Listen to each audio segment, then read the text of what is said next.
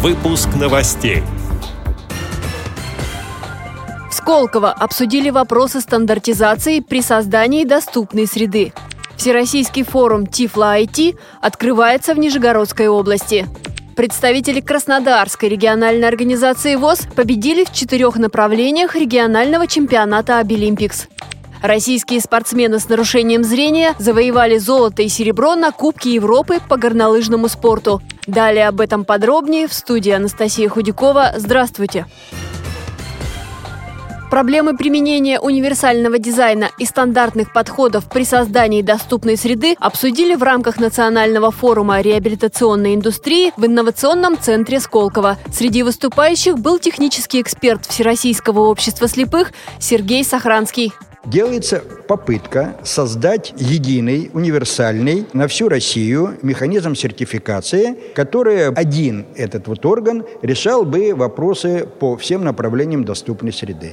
Мы вчера, и я в частности, выступал и предупреждал коллег, что задача на сегодняшний день фактически нерешаемая. Все-таки специфика того, что требуется при создании этой доступной среды для инвалидов по зрению, для инвалидов по слуху, для инвалидов-колясочников, сильно отличаются. И возмущенные выступления людей, например, представителей э, Всероссийского общества инвалидов, колясочников, почему вы считаете, что мы не можем э, решать, что хорошо, что плохо для слепых? Можете. Только этому надо серьезно учиться.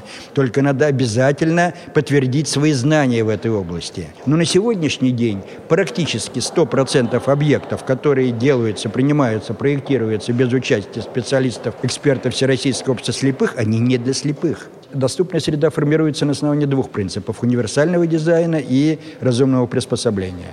Вчера один из товарищей сказал, наша главная задача, все, что делается в области доступной среды, это соответствие принципам универсального дизайна. Вопрос задаем, если принцип универсального дизайна соблюден, а угроза жизни незрячему сохраняется при этом, так как? Вот отсюда и проблемы.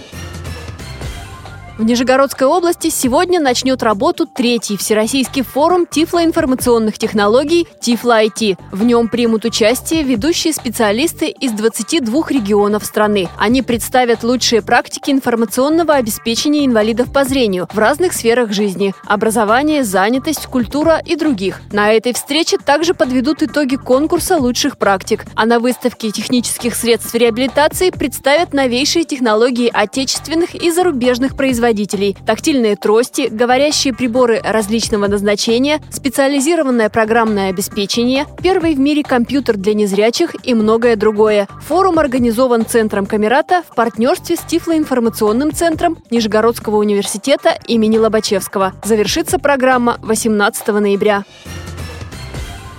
В Армавире состоялся региональный отборочный этап национального чемпионата конкурсов профессионального мастерства «Абилимпикс». В нем участвовали 25 представителей Краснодарской краевой организации ВОС. Соревнования проходили в семи техникумах и колледжах Армавира. Главной площадкой чемпионата стал индустриально-строительный техникум, который является центром развития движения «Абилимпикс» в Краснодарском крае. Активисты Всероссийского общества слепых стали победителями и призерами в четырех компетенциях – вязание спицами, вязание крючком, массаж и бисероплетение. Победители в составе делегации Краснодарского края примут участие в национальном чемпионате «Обилимпикс» в Москве в начале декабря.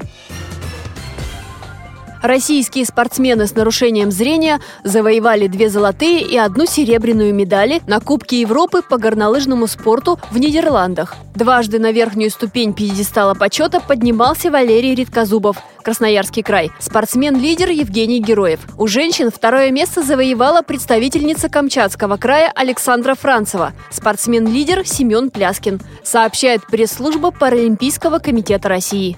Эти и другие новости вы можете найти на сайте Радио ВОЗ. Мы будем рады рассказать о событиях в вашем регионе. Пишите нам по адресу новости собака ру. Всего доброго и до встречи!